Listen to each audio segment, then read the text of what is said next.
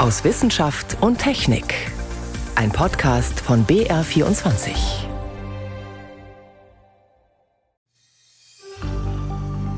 Jetzt gerade bei dem Augenzeugenmaterial, das jetzt so vielfach in die sozialen Medien gespült wurde in den letzten Tagen, ist es für uns ganz, ganz wichtig herauszufinden, wo genau Fotos oder Videos aufgenommen wurden. Sagt meine Kollegin Jana Heigel. Woran man erkennen kann, ob Bilder, die angeblich den Krieg in der Ukraine zeigen, authentisch sind oder nicht, darüber sprechen wir gleich. Außerdem geht es heute darum, wie gut angepasste Impfstoffe tatsächlich gegen Omikron schützen. Und wir schauen, was sich denn rund um den Frühlingsanfang am Sternenhimmel tut. Das sind drei unserer Themen. Am Mikrofon ist David Globig. Der Einmarsch russischer Truppen in die Ukraine in der Nacht auf Donnerstag hat die Menschen im Land in eine Katastrophe gestürzt. Und er hat die Welt erschüttert. Jetzt wollen natürlich viele wissen, wie die Lage vor Ort ist. Das Problem dabei, in den sozialen Netzwerken sind jede Menge Bilder und Videos zu finden, die nicht authentisch sind oder sogar gefälscht. Denn Kriege werden heutzutage auch mit Hilfe gezielter digitaler Desinformation geführt. Doch wie kann man Lüge und Wahrheit unterscheiden? Vor dieser Aufgabe stehen im Moment auch wir Journalistinnen und Journalisten. Ich habe darüber mit meiner Kollegin Jana Heigel gesprochen. Sie arbeitet für den sogenannten Faktenfuchs. Das ist das Faktencheck-Format des Bayerischen Rundfunks. Ich habe sie nach aktuellen Beispielen gefragt, wo es darum ging, fake oder nicht. Ein Beispiel, das wir uns angeguckt haben, ist ein Video, das in den sozialen Netzwerken sehr häufig geteilt wurde. Und zwar zeigt es eine große Explosion bzw. zwei große Explosionen und einen riesigen Feuerball, der dann in den Himmel steigt. Und das wurde geteilt zusammen mit dem Verweis, dass das eine Explosion eines Kraftwerks in Luhansk, also in der Ukraine sei. Wir haben aber relativ schnell herausgefunden, dass das Video veraltet ist und eigentlich die Explosion eines Lagerhauses für Gefahrengüter in Tianjin in China und zwar 2015 zeigt. Also da wurde ein komplett falscher Kontext vermittelt. Das Video ist schon mehrere Jahre alt, wurde aber trotzdem von sehr vielen Leuten aufgegriffen ja, über dieses Video, über diese Bilder kann ich natürlich eben auch als ganz normaler Nutzer der sozialen Medien stolpern. Wie kann ich nun selbst prüfen, ob das eben ein verfälschter Kontext ist oder ob das alles stimmt? Also ein ganz wichtiges Prinzip ist, die Quelle zu überprüfen. Also ich schaue mir an, wer hat das gepostet. War das zum Beispiel ein Auslandskorrespondent eines seriösen Mediums oder postet die Person unter Klarnamen, weil auch das kann mir wieder Hinweise geben und ein Zeichen für Authentizität sein. Und ansonsten sollte man sich einfach fragen, ob derjenige, der das Material teilt, auch Urheber ist. Weil wenn nicht klar ist, wer der Urheber ist, ist es natürlich auch schwieriger zu sagen, naja, ist das Material jetzt authentisch oder nicht. Hier geht es also einmal um die Quelle. Kann man denn auch das Material selbst überprüfen? Die Möglichkeit habe ich auf alle Fälle. Am einfachsten ist aber sicherlich trotzdem zu gucken, ob andere Faktenchecker das bereits gemacht haben oder Geolocation-Experten. Wenn ich aber wirklich selber draufschauen möchte, dann sollte ich mir die Frage stellen, ob das Material aktuell ist. Das kann ich überprüfen, indem ich ein Bild in eine Suchmaschine eingebe, weil mit vielen Suchmaschinen kann ich nicht nur Begriffe suchen, sondern eben auch Bilder und es spuckt mir dann gleiche oder optisch ähnliche Bilder aus. Und wenn jetzt ein Bild schon länger im Netz kursiert, dann habe ich so eine gute Chance, darauf zu stoßen. Nun kennen viele von uns natürlich Photoshop und die Möglichkeit, dass ich Bilder tatsächlich selbst verändere, also das Bildmaterial nehme und das verändere. Wie kann ich denn das herausfinden, ob das passiert ist? Also auch da kann mir eine Bilderrückwärtssuche helfen, weil wenn ich dort das Original finde, dann kann ich natürlich abgleichen und schauen, ob da was verändert wurde.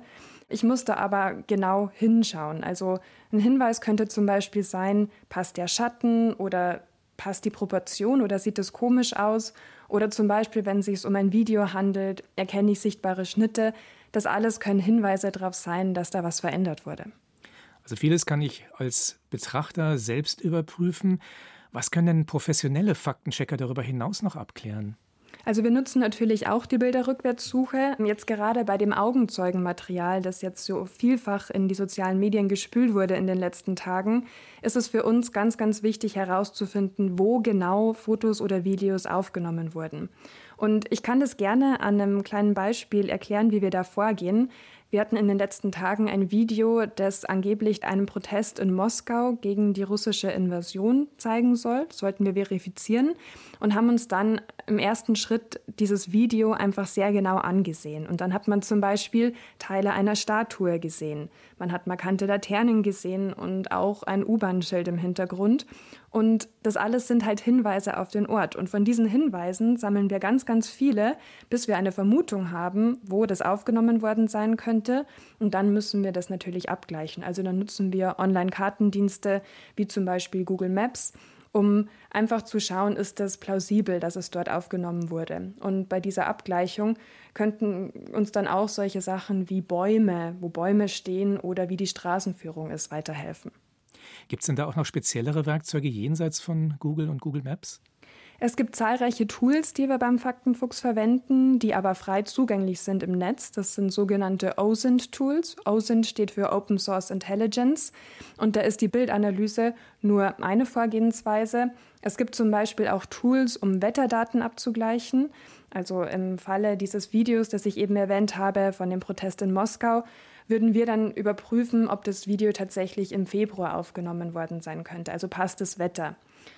Es gibt aber auch Tools, um zum Beispiel Menschenmengen zu zählen oder wenn ich in einem Video oder in einem Bild einen Schatten sehe, dann gibt es Tools, die mir helfen, Schatten bzw. Sonnenstand zu einem ganz bestimmten Zeitpunkt an einem ganz bestimmten Ort einzuschätzen. Und das ist natürlich für mich auch wieder die Möglichkeit, Rückschlüsse auf den Zeitpunkt der Aufnahme zu ziehen. Wenn es jetzt eben um die Frage geht, Fakt oder Fake, wie zuverlässig könnt ihr denn das dann letztlich klären? Also das hängt immer vom Einzelfall ab. Es ist eine totale Fitzelarbeit, die auch Zeit kosten kann. Und letztendlich, das klang vielleicht schön an, man sammelt verschiedene Puzzleteile und versucht die am Ende zu einem großen Ganzen zusammenzufügen. Am Ende kann es trotzdem sein, dass man nur mit einer gewissen Wahrscheinlichkeit sagen kann, ob der genannte Ort und die genannte Zeit stimmt oder nicht. Abschließende Sicherheit haben wir manchmal auch trotz umfangreicher Verifikation nicht. Das machen wir aber dann transparent.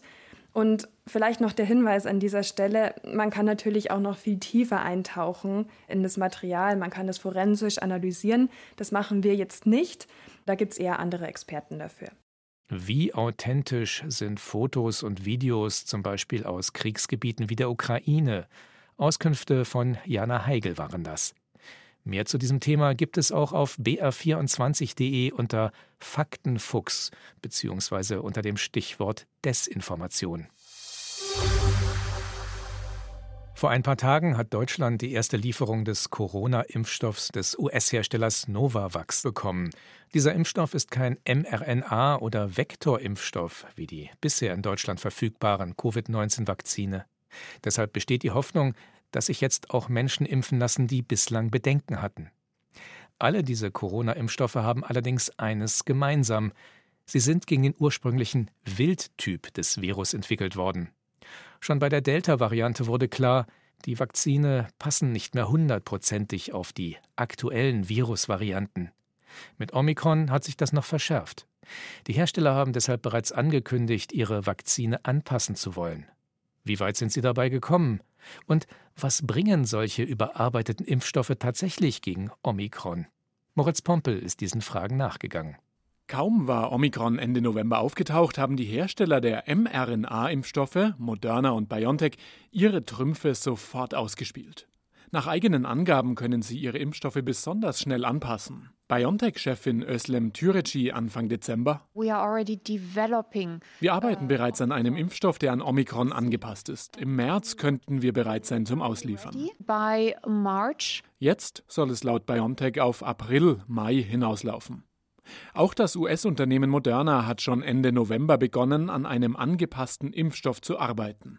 Die ersten Ergebnisse dazu sind jetzt veröffentlicht worden. Auf den ersten Blick sind sie ernüchternd, auch wenn sie noch nicht von Fachkollegen begutachtet worden sind. Forscher, die zum US-Gesundheitsministerium gehören, haben Makaken eine Auffrischungsimpfung mit Moderna gegeben. Eine Gruppe bekam das bisherige Vakzin, die andere den an die Omikron-Variante angepassten. Die Affen waren ursprünglich bereits zweimal mit dem bisherigen Vakzin geimpft worden. Nach dem Booster haben die Forscher geschaut, wie hoch der Antikörperspiegel im Blut ist. Ergebnis? Er war nach dem bisherigen Booster sogar etwas höher als nach dem neu angepassten Omikron-Booster. Der biete also möglicherweise keinen höheren Schutz, so das Fazit der Autoren. Der Immunologe Reinhold Förster von der Medizinischen Hochschule Hannover sieht bei der Studie zwei Einschränkungen. Es wurden keine Menschen geboostert und in jeder Gruppe waren gerade mal acht Tiere. Aber unabhängig davon zeigen die Ergebnisse in die von vielen, auch von mir befürchtete Richtung, dass wir halt nicht unbedingt eine tolle neue Immunantwort gegen Omikron bekommen, wenn wir einen Omikron angepassten Impfstoff einsetzen. Der Grund ist die sogenannte Antigen-Erbsünde. Vereinfacht gesagt heißt das, das Immunsystem hat sich auf die erste Impfstoffvariante eingestellt. Kommt eine dritte Impfung dazu, die ganz ähnlich ist, dann werden Immunzellen aktiviert, die bereits durch die älteren Impfungen trainiert worden sind. Sie produzieren Antikörper, aber gegen die Teile des Impfstoffs, die sie eh schon kennen.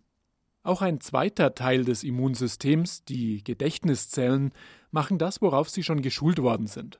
Sie wandern innerhalb von einem Tag in die Keimzellen unserer Lymphknoten. Dort regen sie die Produktion weiterer Abwehrzellen an, aber auch die richten sich gegen Altbekanntes. Und deshalb ist es so schwierig, eine neue Immunantwort zu induzieren, wenn viel altes Bekanntes da ist und nur wenig Neues. Auch von anderen Vakzinen kennt man die Antigen-Erbsünde, etwa bei humanen Papillomviren, die Gebärmutterhalskrebs auslösen können. Der ursprüngliche Impfstoff war gegen vier Virusvarianten gerichtet. Später ist das Vakzin angepasst und auf neun Varianten erweitert worden. Personen, die zuerst mit dem Vierer und dann später mit dem Neuner Vakzin geimpft worden sind, haben trotzdem fast nur Antikörper gegen die vier Varianten gebildet, also die, die ihr Körper zuerst kennengelernt hat. Wer dagegen gleich den Neuner Impfstoff bekommen hat, der hat Antikörper gegen alle neun Varianten gebildet. Und genau da wird es jetzt wieder für Corona interessant. Wer noch gar nicht geimpft worden ist, bei dem würde der auf Omikron angepasste Impfstoff vermutlich eine Immunantwort auslösen, die genau auf Omikron passt, quasi als Auftakt einer frischen Abwehrreaktion. Aber auch für bereits Geimpfte könnte der Omikron-Impfstoff am Ende vielleicht doch besser funktionieren als nach der Makakenstudie angenommen. Überlegung Nummer eins: Die Omikron-Impfstoffe anderer Hersteller könnten das Immunsystem besser gegen Omikron anregen als der von Moderna.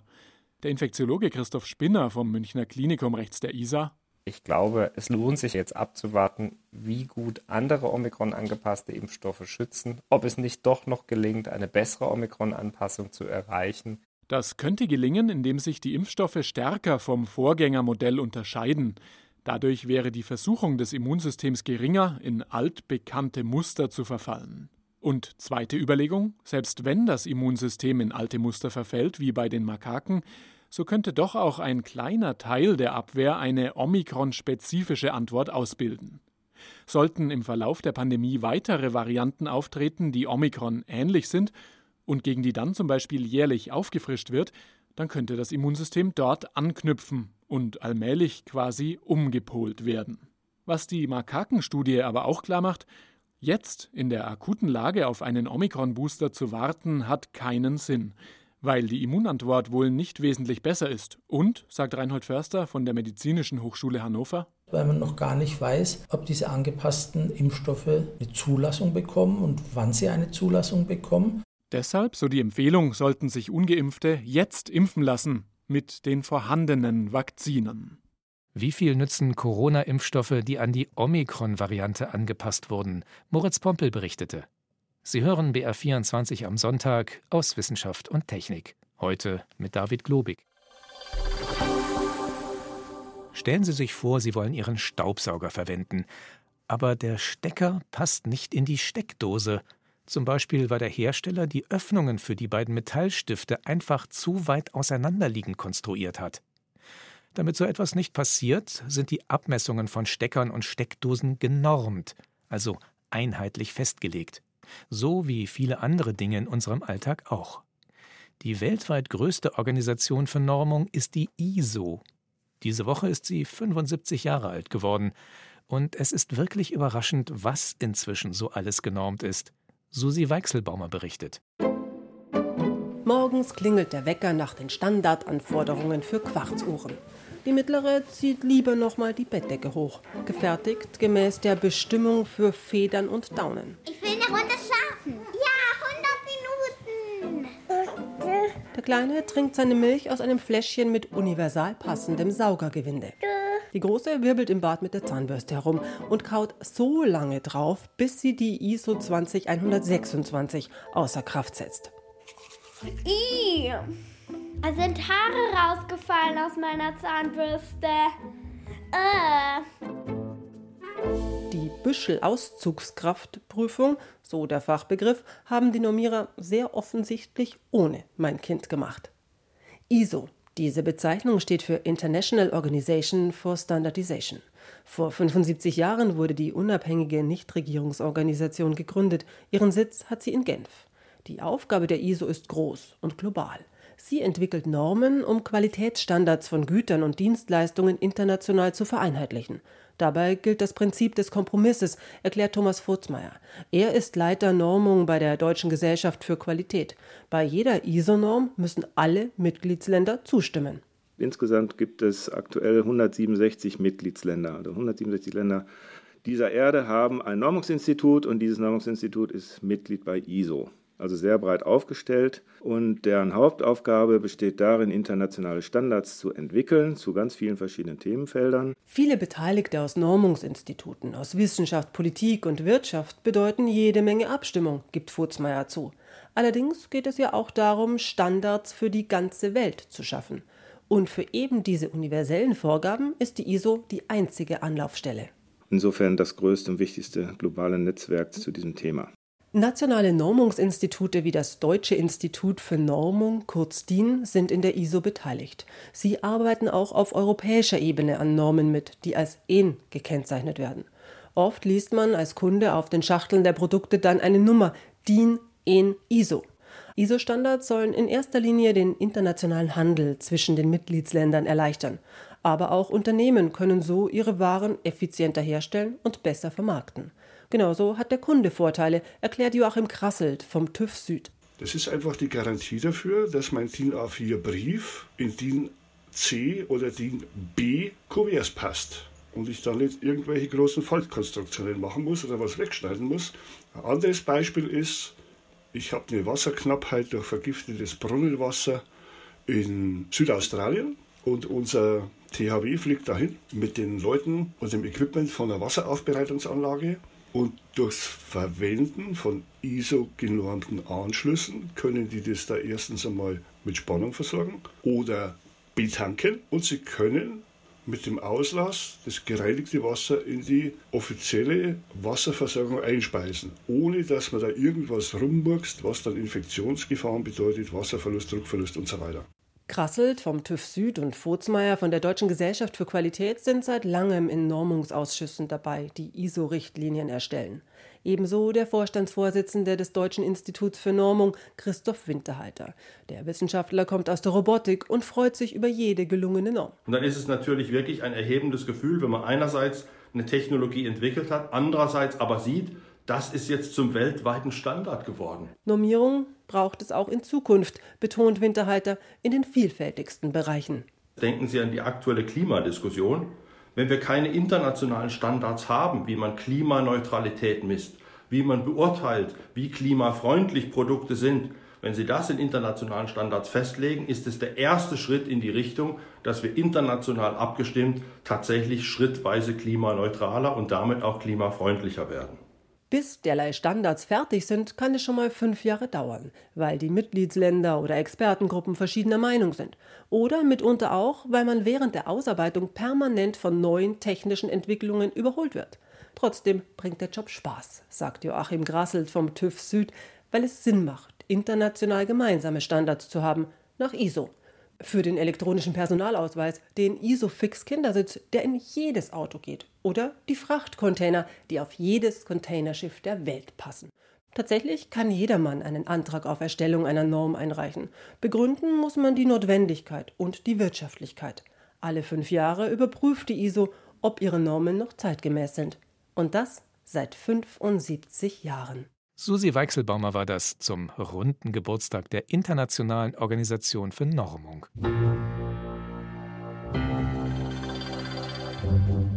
Wann war das Schicksal der Dinosaurier endgültig besiegelt? Vor 66 Millionen Jahren, und zwar im Frühling.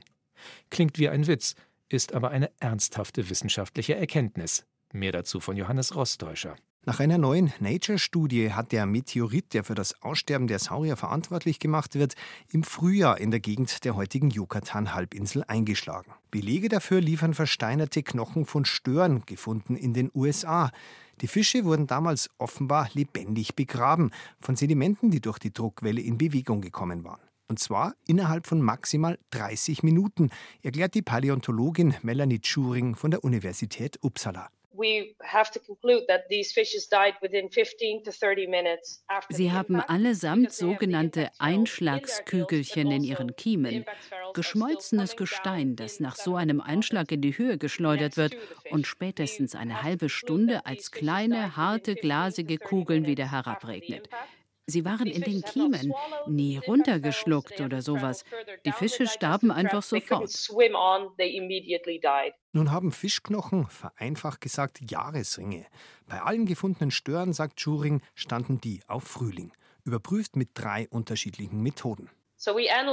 Wir haben die dünnen Teile der Knochen untersucht. Wir analysierten die Isotope. Alles kam zum gleichen Schluss. Diese Fische starben im Frühjahr. Das Königreich der Dinosaurier endete im Frühjahr. Wir bleiben noch ein bisschen beim Thema Frühjahr und astronomische Ereignisse. Allerdings nicht ganz so dramatische wie vor 66 Millionen Jahren. Was sich rund um den Frühlingsanfang am Nachthimmel abspielt, weiß Yvonne Meyer. März, das heißt vor allem Frühlingsanfang. Am 20. März ist es soweit. Um 16.34 Uhr deutscher Zeit steht die Sonne genau senkrecht über dem Äquator. Es ist Tag- und Nachtgleiche. Und an diesem Tag brauchen Sie übrigens keinen Kompass. Denn die Sonne, die geht am Frühlingsanfang genau im Osten auf und im Westen unter. Das gibt's nur am Frühlings- und am Herbstanfang. Alle übrigen Tage im Jahr geht die Sonne etwas weiter südlich oder nördlich auf und unter. Im Winter, da steht die Sonne ja mehr über der Südhalbkugel, dadurch finden Auf- und Untergang mehr Richtung Süden statt. Und im Sommer sind Auf- und Untergang nach Norden verschoben. Und nach dem Frühlingsanfang wird die Sonne also täglich weiter Richtung Nordost aufgehen und Richtung Nordwest untergehen bis zur Sommersonnenwende. Der Frühling zeigt sich auch in den Sternbildern. Die Wintersternbilder, die stehen tief im Westen und gehen bald unter. Dafür ziehen die Frühlingsbilder auf. Und die kann man auch in den kürzeren Nächten nach dem 20. März noch gut sehen. Ist ja immer noch acht bis zehn Stunden stockdunkel. Besonders lohnt sich dabei das Sternbild Krebs. Das steht im März abends hoch im Süden zwischen den Zwillingen und dem Löwen. Mit Fernglas ist das Sternbild Krebs sehr sehenswert. Man kann dann zum Beispiel den Sternhaufen Preis-Sepe, die Krippe, erkennen. Hier drängen sich einige hundert Sterne aufeinander und wer ein Teleskop hat, der kann im Krebs noch eine galaktische Katastrophe bestaunen. In der Doppelgalaxie NGC 2623 verschmelzen gerade zwei Galaxien miteinander.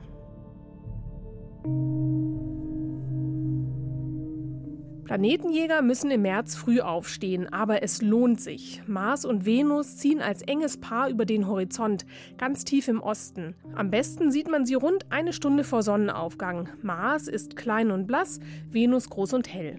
Ende März kommt auch noch Saturn dazu. Er ist heller und größer als der Mars. Und unter diesem Planetendreieck zieht dann am Ende des Monats die Mondsichel durch, zwischen 27. und 29. März. Mehr Infos zum Sternenhimmel im März finden Sie unter br.de/slash Sternenhimmel. Das waren Beobachtungstipps von Yvonne Meyer. So viel für diesmal aus Wissenschaft und Technik. Am Mikrofon war David Globig.